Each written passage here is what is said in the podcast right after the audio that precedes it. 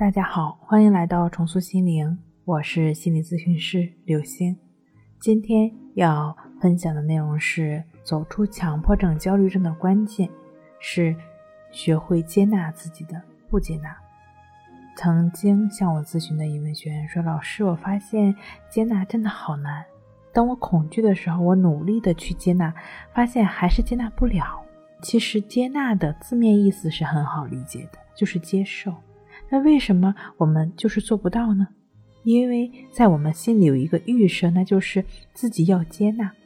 当你心中有一个预设的时候，这个时候的行为其实已经不是接纳了。就像放松，当你努力想去放松的时候，这个时候就是无法放松的。所以，真正怎么做到接纳呢？就是放下心中的那些应该、必须。很多朋友都了解森田疗法的顺其自然、为所当为，就是是什么样你就接纳它是什么样，它也就是让你接纳你做不到。但是很多人又说，让自己接纳又做不到怎么办呢？那就不要去管接不接纳，而是直接去做你应该做的事情。当你去做事情的时候，注意力不在症状本身，这个时候就已经做到了接纳。所以说，森田疗法的两句话是非常好的方式，帮助我们做到接纳。结合顺其自然、为所当为，还有一个对接纳判断的标准，就是在你接纳的时候是否用力了。不管你是用力接纳还是用力不接纳，这本身都不是真正的接纳。真正的接纳是不用力的，对一切都可以接纳了，你还要用力做什么呢？这里的用力指的是我们的那种主观刻意的感觉，所以森田疗法的妙处就是转移了你的关注点。当你关注现实生活中的时候，你怎么还能对症状用力呢？这个时候对症状是不是就没有再用力了呢？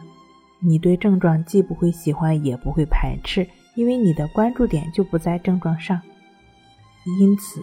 真正的接纳是把自己的注意力从症状的关注中抽离出来，去关注我们现实生活，去做该做的事情。当我们真正的面对恐惧、害怕的时候，知道自己要抽离出来，还是没有办法做到。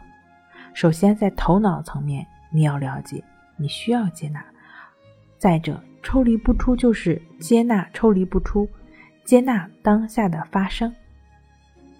我们在头脑层面需要有这样的意识，但还是试着把自己的注意力放在生活中。尽管开始可能会很难受，但是随着这种抽离越来越多，那种不接纳的、排斥的习性对你的影响会越来越小。同时，也可以去做一做情绪自救书中的关系法练习，可以增强我们的定力，帮助我们。当看到自己没有办法接纳的时候，做到自己的不接纳。